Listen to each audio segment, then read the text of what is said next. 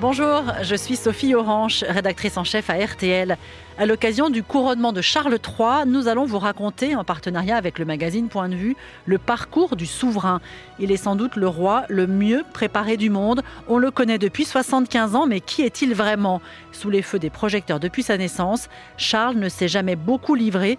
Quel roi sera-t-il? Comment s'est-il construit Va-t-il faire oublier sa mère? En tout cas, une certitude, l'une de leurs grandes différences avec Élisabeth II, c'est la conscience écologique. Le roi d'Angleterre était-il, est-il un écolo avant l'heure? A-t-il vraiment des points communs avec José Bové? Charles III, écolo, info ou intox, c'est le titre de cet épisode.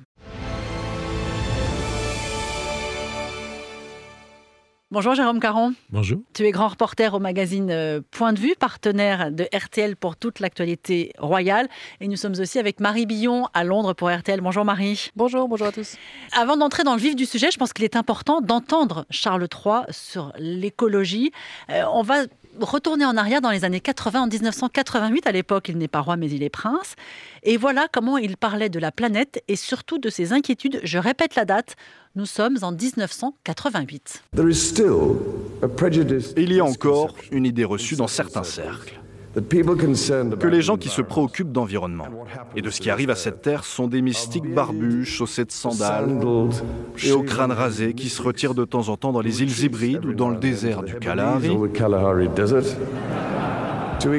pour examiner leur nombril et communier avec les autochtones. Mais c'est tout simplement faux. Quand on lit qu'au cours des 60 prochaines années, si on continue ainsi, environ un tiers de toutes les formes de vie actuellement sur cette planète pourraient disparaître. Pourrait-on ressentir autre chose qu'une sorte d'horreur cosmique?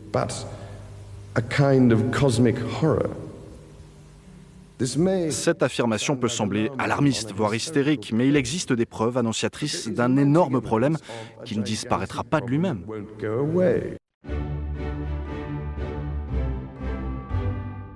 Jérôme Caron, c'est vrai qu'il est étonnant ce discours parce qu'il dit tout.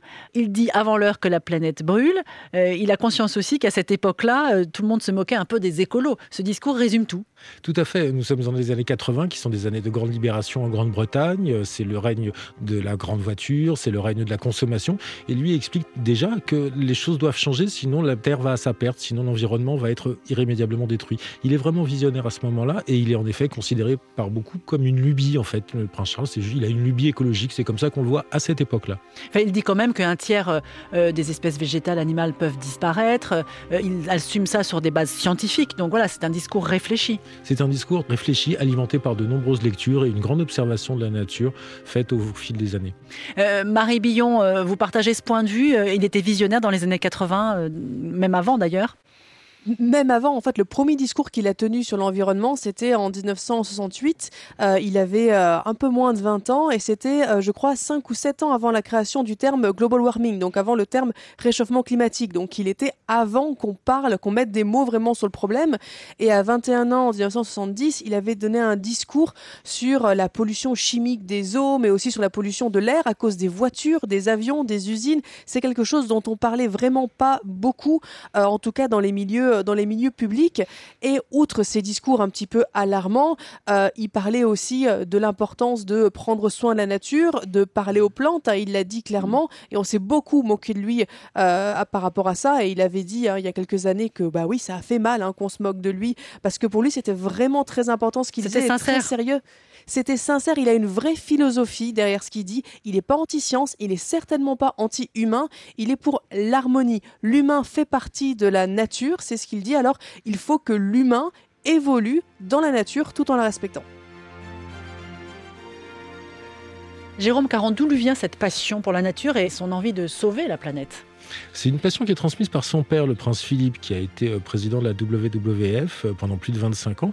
Le prince Philippe était un grand voyageur, c'était un officier de marine dans sa jeunesse, il a arpenté les pôles, il a écrit des livres sur les oiseaux.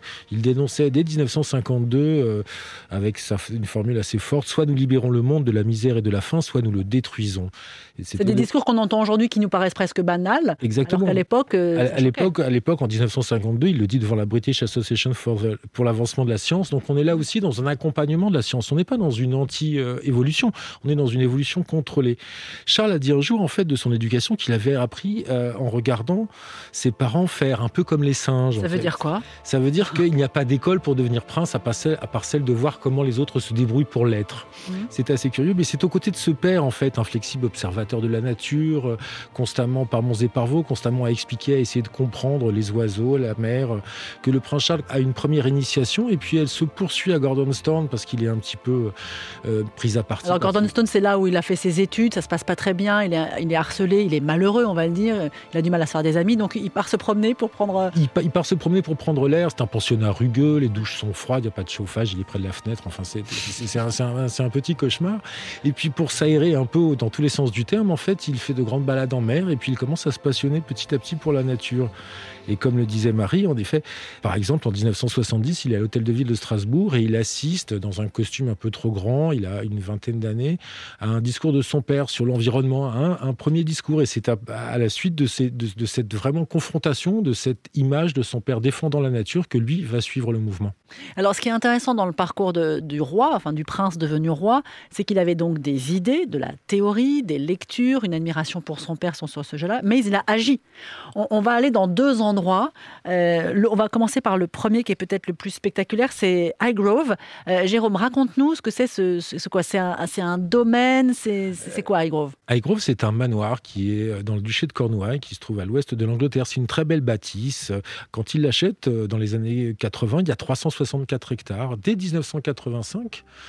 Euh, il décide de tout transformer en bio. Alors, c'est vous aviez des hectares euh, de culture, vous aviez des bêtes, ce genre de choses, de, de, l'élevage, du bétail. Et lui passe tout en bio. Il organise aussi la maison de manière bio. Il installe les premiers récupérateurs d'eau. Il essaye de faire en sorte de dépenser le moins d'énergie possible. Tout est pensé organiquement et biologiquement. Et euh, il va même jusqu'à en fait commercialiser des produits sous le nom de Dutchy Original une dizaine d'années après, qui seront les premiers produits bio estampillés Prince Charles. Euh, revenons sur ce, sur ce domaine. Euh, tu dis comme ça en passant, il passe tout en bio. Mais sauf que c'était une révolution à l'époque de, de, de, de, fabriquer, enfin de faire pousser bio tous les agriculteurs autour de lui, les fermiers se moquent, la presse s'en amuse. On, se demande mais qu'est-ce que c'est que cette lubie Pourquoi il s'obstine? Il est vraiment très mal vu dans cette Angleterre conquérante de l'époque, extrêmement qui sort du, thatchérisme et qui est vraiment extrêmement encore très dominée par la finance et par la consommation. Mais il tient bon. Mais il tient bon, il ne lâche rien contre les moqueries. En effet, il explique qu'il parle aux plantes et il est euh, vilipendé pour ça, moqué, surmoqué. On prend ça pour une lubie, on prend ça pour une espèce de folie coûteuse. Ah bon, bah il veut faire pousser les choses comme ça, il refuse les OGM, euh, il refuse euh, les pesticides. Les pesticides, il met en place, euh, il remet en place de nouvelles races de bovins, d'ovins anglaises. Il essaye de les préserver, il essaye de redévelopper la nature, et, ça fonctionne en fait, puisqu'en 1990, quand sortent ces premiers produits Dutchy original qui sont faits à base de sésame. En fait, les premiers produits, c'est des biscuits. C'est des biscuits, c'est des gâteaux secs. Il y a trois, quatre produits pour commencer, puis après il y a une sauce pour la salade, et puis petit à petit ça augmente. Il finira par revendre cette, cette entreprise, mais qui aura été extrêmement florissante, qui aura démontrer à tout le monde que le bio peut être, euh, peut être rentable, en fait, que vous pouvez gagner de l'argent et réussir à faire pousser du bio. Euh, Marie Billon à, RTL, euh, c'est vrai que Highgrove, c'est un, un, modèle du genre. Il a là vraiment appliqué ses principes concrètement dans la terre, les pieds dans la terre. J'irais moins dans le cambouis, c'est plutôt les pieds dans la terre. Absolument. Il, est prince, mais il dit aussi qu'il est fermier. Et euh, il dit que pendant son temps libre, il aime justement aller euh, tailler les haies, aller planter des haies, aller voir un petit peu euh, comment est-ce que ça se passe dans sa home farm, qui est vraiment la ferme la plus proche de Hyde Grove, celle qui est vraiment la ferme spécifique, vraiment, qu'il a, c'est son projet, son petit projet à lui. Mais il a aussi sur son duché de Cornouailles, qui fait quand même 530 km et qui n'est pas qu'en Cornouailles, hein, qui est aussi au Pays de Galles, dans d'autres pays, dans d'autres, sur d'autres terrains d'Angleterre, il a des dizaines de fermiers sur son terrain finalement. Mhm. Tous ces fermiers ne sont pas bio, mais euh, à chaque fois qu'il choisit un nouveau, euh, un, nouveau fermier finalement pour s'occuper de la terre, il fait bien attention que ce soit quelqu'un qui veuille respecter l'environnement, qui ait des projets pour l'endroit et qui ne soit pas là que pour le productivisme. Donc même s'il n'est pas tout 100% bio sur ses terres, il fait quand même très attention à la nature autant que possible. Il est apparemment un propriétaire, euh, un propriétaire terrien très très impliqué. Il a 20 ans d'avance, en gros, Marie. 30 ans d'avance. Il a, il a, alors, il a clairement 20 ans d'avance, hein, puisque Home Farm a commencé à faire bio en 1990 et, euh, et ça marche super bien dans le sens où ces produits de Home Farm sont euh, vendus dans, la mar dans les supermarchés les plus chics du Royaume-Uni, Waitrose. Donc, euh, donc, donc c'est aussi évidemment quelque chose pour lequel il gagne de l'argent. Alors maintenant, c'est plus lui, c'est William. Hein, il donne l'argent à des associations quand même ou des fondations, me semble-t-il. Alors, ça, c'est ses revenus à lui. Le, duché de Cornouailles, c'est en fait ce qui appartient à tous les héritiers du trône depuis 700 mm. ans pour, euh, pour, pour vivre, tout simplement. Et après, effectivement, de son argent, il fait un petit peu euh, ce qu'il veut. Et on sait effectivement qu'il est très versé dans les œuvres caritatives, que ce soit euh, pour aider les plus jeunes ou alors, effectivement, pour les causes, les causes environnementales. Je faisais un petit clin d'œil tout à l'heure en introduction, Jérôme Caron, en disant que le prince Charles, devenu roi, a des points communs avec José Bové sur la lutte contre les OGM Tout à fait, il est contre les OGM. Il y a un grand panneau à l'entrée de la Grove, OGM Free Zone. C'est une, c'est une zone sans OGM. Il, il a un combat régulièrement, notamment contre les multinationales. C'est quelqu'un qui va à l'attaque, en fait, qui affirme ses idées, qui n'hésite pas à, battre le fer, à, passer parfois pour quelque, vraiment un uluberlu, parce que on revient encore dans, ces, dans cette époque 1990-2000. Le bio, on regarde ça en effet comme une espèce de, une espèce de folie ou une espèce de chose qui ne fonctionnera pas. Mais il, il a il a ce côté extrêmement terrien, extrêmement campagnard. Mais il ne va pas euh, défoncer des McDo quand même, comme l'a fait José Bové. Non, non, non, non. Il, est prince de Galles, il ne peut pas se permettre. Il n'y a pas que l'agriculture dans laquelle euh, on voit que Charles euh, a une fibre verte. mais je vous propose d'écouter une, interview que Stéphane Bern, spécialiste de, la monarchie britannique, a donnée à, RTL en 2012. Alors il se moque un peu, mais tout de même, il décrit quelques gestes anti-gaspi du prince Charles à l'époque prince Charles fait très attention à ses dépenses. Par exemple, quand il fait froid dans sa propriété, eh bien, au nom de l'écologie, il conseille à ses invités de mettre un pull un peu chaud. Il leur demande évidemment de ne pas gaspiller l'eau. Et puis lui-même a quelques habitudes un peu étranges. Par exemple, il a une clé à molette très particulière qui euh, permet de serrer un tube de dentifrice et lui permet de délivrer la dernière goutte de dentifrice dans un tube.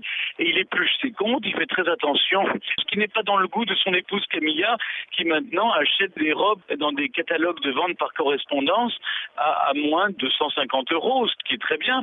En même temps, quand elle dépensait beaucoup, ça ne se voyait pas. Donc je ne vois pas l'intérêt de dépenser plus. Bon, ça c'était une petite pique de Stéphane Bern. Ça date d'il y a une, bonne dizaine d'années. L'époque a un peu changé. Euh, Jérôme Caron, donc je le disais, euh, on l'a entendu là, ces gestes anti-gaspi. Mais au-delà de, ces gestes importants, mais un peu symboliques, voilà, il a, il a eu des actions aussi sur euh, l'eau, l'électricité. Racontez-nous. Bah, il, il, est très récupérateur d'eau. En fait, il, est, il, pleut beaucoup hein, au Royaume-Uni. Il, pleut hein, beaucoup au Royaume-Uni. il y a de l'eau, il y a de quoi faire. Je confirme en regardant par la fenêtre. Et donc, il, il, a, installé des récupérateurs d'eau partout pour euh, arroser son jardin d'Highgrove, qui est euh, une floraison permanente de, couleurs et de, et de, folie. En fait, il vit lui-même dans l'écologie. Il est propriétaire, par exemple, de la même Aston Martin depuis plus de 30 ans. Et euh, il a rendu complètement fou les ingénieurs du constructeur automobile parce qu'il avait des projets de biocarburant. Il expliquait que son Aston Martin pourrait rouler un jour au biocarburant. Tout le monde l'a regardé encore une fois comme un fou. Toujours est-il qu'aujourd'hui, sa voiture roule maintenant comme une horloge grâce à un espèce de mélange de résidus de vin blanc et de croûte de fromage qui se transforme en bio et méthanol. Oui, mais elle est totalement bio et elle roule, et elle roule parfaitement. Et là, les gens d'Aston Martin ont bien dû reconnaître qu'il est extrêmement obstiné, il va très loin dans ses idées, il se renseigne énormément, il lit beaucoup. Parmi les autres choses, il, il réutilise les mêmes vêtements, il a toujours le même manteau à peu près depuis 30 ans, on le repère sur ah, les photos. Nous, au journal, on constate qu'il a toujours à peu près le même, le même manteau, même s'il a été plusieurs fois déclaré euh, l'un des hommes les plus chics du monde. Et puis, euh, ça fait bien longtemps que le foie gras a été banni des tables de Noël euh, au palais de Sandringham lorsque la famille se réunit pour les fêtes de fin d'année. Il y a aussi, là c'était l'idée de son père, mais ça montre quand même cette fibre-là de vouloir utiliser l'eau de la Tamise pour fournir l'électricité de Windsor. Voilà, c'est des choses comme ça. On peut faire des choses concrètes, pratiques de la vie de tous les jours. Le, combat de son père, ça a été de moderniser et de rendre écologique toutes les, tous les bâtiments. Et le prince Charles l'a toujours encouragé là-dedans, puisque lui-même euh, dans toutes ces demeures est extrêmement euh, précautionneux et attentif aux matériaux employés et à la manière dont on peut dépenser le moins possible en énergie. Sachant que tous ces palais sont quand même des passoires thermiques pour beaucoup, hein. c'est d'ailleurs pour ça que Buckingham est en travaux, voilà, c'est quand même compliqué de, de respecter l'environnement quand on a autant de chambres, autant de fenêtres et, sans doute autant de courants d'air. Euh, Marie Billon à Londres pour RTL, est-ce qu'on peut considérer que le prince Charles, roi Charles désormais, a vraiment influencé la montée de la conscience écologique au Royaume-Uni? Parce que là, on, on a beaucoup dit qu'on se moquait de lui parce qu'il avait raison trop tôt, mais est-ce que ça a changé quelque chose dans l'opinion britannique? Est-ce qu'il a converti ces sujets? Alors après qu'on soit moqué de lui, on a commencé à le prendre au sérieux. Il a raconté lui-même euh, dans un documentaire à la BBC il y a quelques années que quand il avait rencontré euh, des militants d'Extinction Rebellion, euh, il y en avait plein qui lui avaient laissé des petits mots en disant en telle année vous aviez dit ça, ah bah maintenant on se rend compte que vous avez raison, et puis en telle année vous avez dit ça, et maintenant on se rend compte que vous avez raison. Donc clairement c'était un précurseur et c'est devenu en coulisses un influenceur aussi.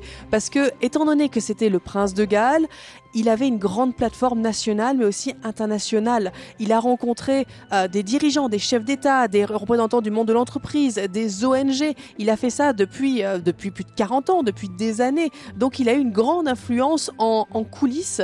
Euh, c'est vraiment un influenceur et il est très content de ceux qui prennent le relais. Par exemple, il dit qu'il a beaucoup de sympathie pour Greta Thunberg. il dit que lui aussi ça l'énerve, hein, tout ce blabla au COP, etc. Même si lui, il a parlé à la majorité oui, des il est allé quasiment à toutes les COP, au moins en visio, ou en tout cas euh, physiquement. C'est un, grand globe trotteur écologiste pour les COP la preuve que euh, était quelqu'un d'important, c'est une figure importante de, euh, de la question écologique et, et environnementale. Et la question c'est aussi est-ce qu'il va manquer justement à ce monde? Est-ce que le fait de perdre la figure du prince Charles, c'est quelque chose qui va leur manquer? Ou est-ce que le prince William justement pourra prendre la relève à la hauteur? Sujet intéressant dont on parlera dans, dans, quelques instants. Justement, un exemple des interventions du prince Charles dans des lieux voilà, où on peut influencer, que ce soit les hommes politiques, mais aussi les chefs d'entreprise. Nous allons à Davos, en Suisse, en janvier 2020. Davos, vous savez, c'est le, le rendez-vous des patrons de la planète, qui pour le coup, en termes de bilan carbone, ne sont pas des exemples. Voilà ce que euh, le prince Charles, à l'époque, euh, leur a dit. Donc, nous sommes en janvier 2020 à Davos. J'ai dédié la majorité de ma vie à l'harmonie entre l'humanité, la nature et l'environnement, et à l'encouragement de la responsabilité sociale et environnementale. Pour être franc, le combat a été très dur. Voilà, interview qu'on a récupéré sur euh, le compte YouTube d'un admirateur de la famille royale. Euh, Jérôme Caron, le combat a été dur, euh, dit le prince Charles. Le combat a été très dur, il a été très long. Il, il rappelait, en, vous parliez de COP21, il était à, à, Paris en 2015 pour la COP21, et il a prononcé un discours à l'Institut de France en expliquant que depuis 1992, il avait un combat qui concernait les Français, qui était celui de sauver les fromages français. Parce qu'il avait notamment dit, dans une société bactériologiquement correcte, je vous le demande, viendrait-il du brie de mou, du crottin de Chavinel ou du bleu d'Auvergne? Il a vraiment combattu en fait cette espèce de police de l'hygiène qui, pour lui, détruit les traditions.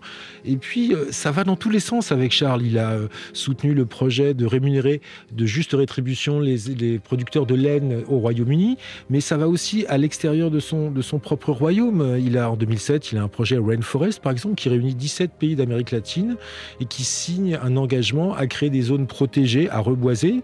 Euh, il y a aussi, on l'a dit, le Forum mondial de Davos, où il a raconté Greta Thunberg.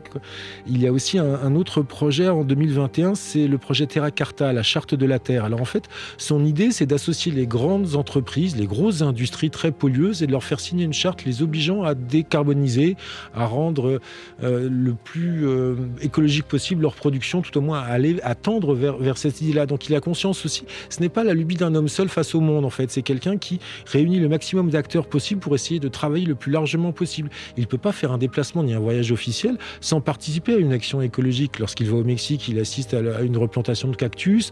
Lorsqu'il va euh, euh, dans un pays tropical, il regarde des serres, etc. Lorsqu'il vient en France, il visite un vignoble bio. Exactement. Il est constamment sur le terrain et sur tous les terrains. Il a aussi participé à une conférence sur les océans, notamment en expliquant que depuis 25 ans ou depuis 40 ans, même maintenant, depuis 40 ans, il répète la, il répète la même chose, c'est-à-dire que les océans sont envahis par les plastiques, ça détruit la biodiversité euh, marine. Donc voilà, c'est un, homme qui est écologique lui-même et écologique euh, pour les autres.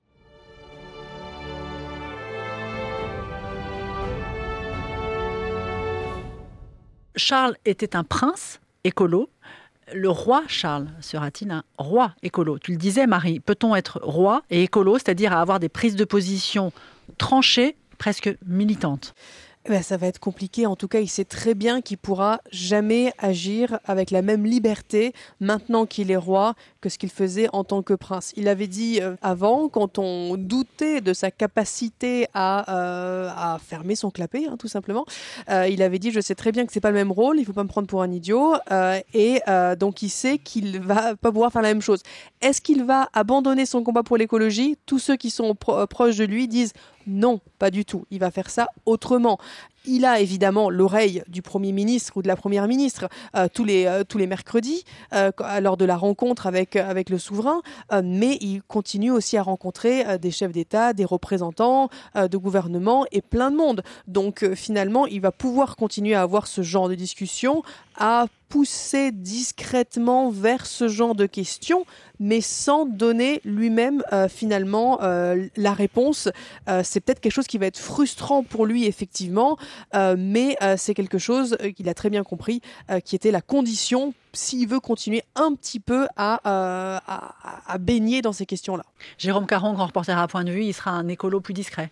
Il sera un écolo plus subtil, en fait, puisque, comme pour compléter ce que dit Marie, en effet, il ne peut plus avoir la liberté d'expression, la liberté de déclaration qu'il avait. Il doit, être, il doit rester d'une neutralité, puisqu'il représente l'ensemble du royaume. Donc, il ne peut pas se permettre de choisir un camp ou l'autre. Mais en revanche, ça, se passe, ça, ça passe sur des petites choses. Lors des obsèques de sa mère, par exemple, les services de son palais ont demandé aux invités de, de venir en car, ou tout au moins de venir pas en car, mais de passer d'un événement à l'autre en car et pas en voiture personnelle comme ils avaient l'habitude. Ça a créé quelques petits problèmes techniques d'organisation. Certaines royautés ont un peu grincé des dents en attendant le bus sous la pluie, mais toujours est-il qu'ils l'ont fait et que lui a poussé là-dessus. On sait aussi que par exemple son couronnement sera beaucoup plus low profile, sera quelque chose de beaucoup moins long, de beaucoup moins lourd et de moins d'invités, moins, moins, moins, de jets privés, beaucoup moins de jets privés. Et euh, cette idée toujours de recycler au maximum, donc il, euh, il apparaît régulièrement dans les mêmes vêtements, mais son fils également. Et puis de manière, encore une fois, très technique, parce que c'est quelqu'un d'assez pragmatique, autour du château de Windsor, certains travaux ont commencé. Le, palais de Buckingham est en pleine rénovation pour des raisons énergétiques, pour des raisons euh, d'électricité aussi. C'est une grande bâtisse de 700 pièces. Et de fuite d'eau. Et de fuite d'eau, c'est une grande bâtisse de 700 pièces, ça nécessite énormément d'entretien. De, Mais au château de Windsor, il est en train d'installer des bornes électriques de recharge pour les voitures, euh, un, petit peu, un, peu, un petit peu partout dans le domaine. Alors on espère en effet qu'elles seront un petit peu élégantes. Mais il y a aussi, euh, de manière plus sérieuse, un plan massif de plantage d'arbres et de haies qui revient à la charge. Donc il a, mis en place tout ça très très récemment, mais avec toujours la même volonté et la même exigence. C'est quelqu'un qui travaille beaucoup, qui est extrêmement exigeant, qui est parfois un petit peu colérique. Donc habituellement, on essaye de faire en sorte que ça file droit. Le château de Windsor et toutes les fermes du, domaine de Windsor vont aussi passer en bio, ce qui n'était pas totalement le cas. Donc ça, c'est, il espère aussi arriver à la neutralité carbone du château de Windsor en 2030. Marie le disait tout à l'heure, euh, peut-être que finalement, cette fibre écolo, euh, il va la transmettre à ses enfants. Ce seront peut-être à eux aussi de prendre le relais. Est-ce que euh, le prince William, je ne parle pas du prince Harry, mais le prince William, est-il déjà acquis à cette cause verte? Complètement. Les relations entre le, prince Charles et, son fils William ont parfois été un petit peu délicates et compliquées, mais ils se sont toujours retrouvés là-dessus, sur cet amour de, la nature. Ce sont des campagnards tous les deux. William a décidé de vivre dans Norfolk lorsque son fils est né pour euh, vraiment profiter de la campagne et il a lancé son propre prix, euh, le prix Earth Shot, qui au cours de la prochaine décennie va distribuer 1 million d'euros à 5 associations chaque année. Donc c'est des associations euh, qui œuvrent pour la protection de la nature, pour l'océan, pour l'air, pour le recyclage et euh, la réduction des empreintes carbone. Donc ça va durer 10 ans, ça va être 50 millions de livres qui vont être distribués. Pas mal, c'est beaucoup. C'est énorme et ça a donné lieu à une toute petite phrase du prince Charles de fierté envers son fils. les, les mots publics euh, concernant la famille sont assez rares de sa part. Il explique qu'il avoue sa fierté pour l'engagement et l'ambition audacieuse du prix Earthshot. Au cours de la prochaine décennie, explique le roi Charles, avec les générations futures, les gagnants de ce prix nous aideront à trouver des solutions innovantes. Il est vraiment dans l'idée d'une génération future. Il a expliqué au cours d'une interview qu'il avait très peur que ses petits-enfants lui disent un jour Mais qu'est-ce que vous avez fait pour nous en nous laissant une planète si catastrophique? Il est très impliqué là-dessus. Marie Billon à Londres pour RTL, euh, tu confirmes voilà, euh, de, là où tu vis euh, ce relais pris par le prince William sur ces questions écologiques? Pour l'instant, il reste assez discret. le prince William, il n'est pas encore complètement dans ses nouveaux souliers de prince de Galles et de duc de Cornouailles, mais clairement, il a dit que ces questions l'intéressaient énormément. Lors du concert du Jubilé de la Reine qui était en juillet dernier, Charles a fait un discours pour rendre hommage à sa mère et William a fait un discours sur l'environnement. Donc clairement, si on voulait voir le symbole du passage de relais entre le père et le fils, on n'aurait pas fait mieux devant les grilles de Buckingham Palace. Donc William est vraiment en train de s'y mettre. Il a dit lui-même que quand il vivait euh, dans Norfolk, euh, donc dans l'est de l'Angleterre, euh, dans un peu cette, cette sorte de, de, manoir ferme sur les terres royales, il avait appris les rudiments finalement euh, de ce que ça voulait dire d'être agriculteur, d'être d'être fermier pour se préparer à son rôle de, euh, de, duc de Cornouailles, euh, prince de Galles et prendre la suite la suite de son père. Donc on sait qu'il a la volonté, on sait qu'il a a priori aussi les compétences qu'il a acquises pendant plusieurs années et plus de liberté de parole et il, reprend la liberté de parole de son père, même si, même si les caractères ne sont pas les mêmes et on ne s'attend pas à ce que William fasse les mêmes sorties, voire les mêmes bévues que son père.